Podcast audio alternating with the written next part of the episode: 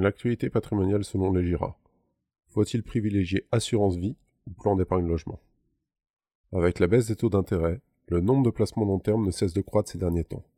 Pour autant, les épargnants restent en grande majorité conservateurs. Ils continuent de faire confiance à l'assurance vie et au plan d'épargne logement. Lequel des deux privilégier dans ce contexte de marché si particulier?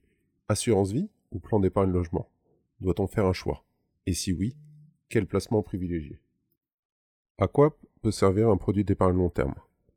La première question à se poser quand on épargne est dans quel but je place ces sommes d'argent?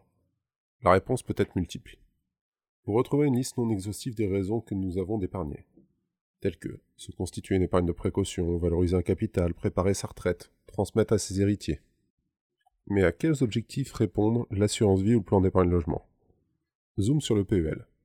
Comme son nom l'indique, le PEL a pour origine de favoriser l'accession au crédit immobilier pour les épargnants, avec un double effet, celui de profiter d'une épargne revalorisée afin de valoriser le futur apport personnel. Mais la situation depuis sa création en 69 a bien évolué. Compte tenu des taux d'intérêt, cela en fait aujourd'hui un pur produit d'épargne. En cas de remontée des taux, les avantages sur les prêts aidés pourraient redevenir compétitifs. Mais avant cela, rien de possible. L'assurance vie, un produit d'épargne devenu polyvalent. L'assurance vie est un produit beaucoup plus complexe qu'il n'y paraît. À son origine, l'assurance vie a été créée pour permettre la transmission du patrimoine entre les personnes à un moment où les droits de succession étaient confiscatoires.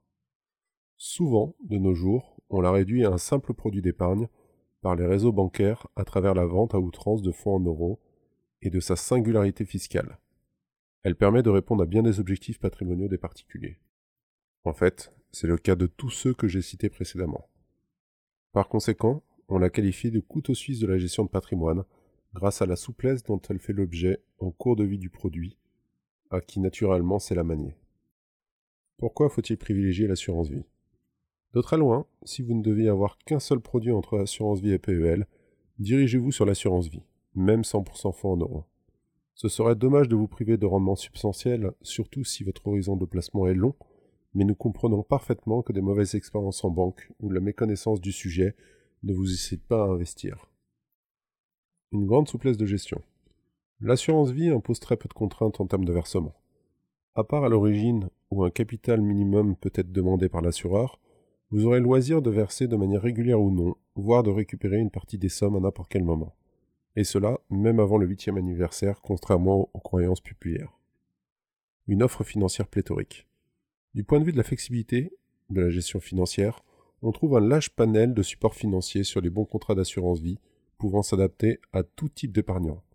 Cette gestion financière est à 100% évolutive puisqu'à tout moment, le souscripteur pourra réorienter la totalité des sommes vers d'autres supports financiers. Une fiscalité spécifique aussi bien en cas de vie qu'en cas de décès. L'assurance vie possède une fiscalité dérogatoire, aussi bien en cas de retrait que sur la partie successorale. Cela permet d'y transmettre des sommes initialement prévues à la transmission, alors qu'elles restent disponibles en cas de coup dur. Que demander de plus pour un épargnant?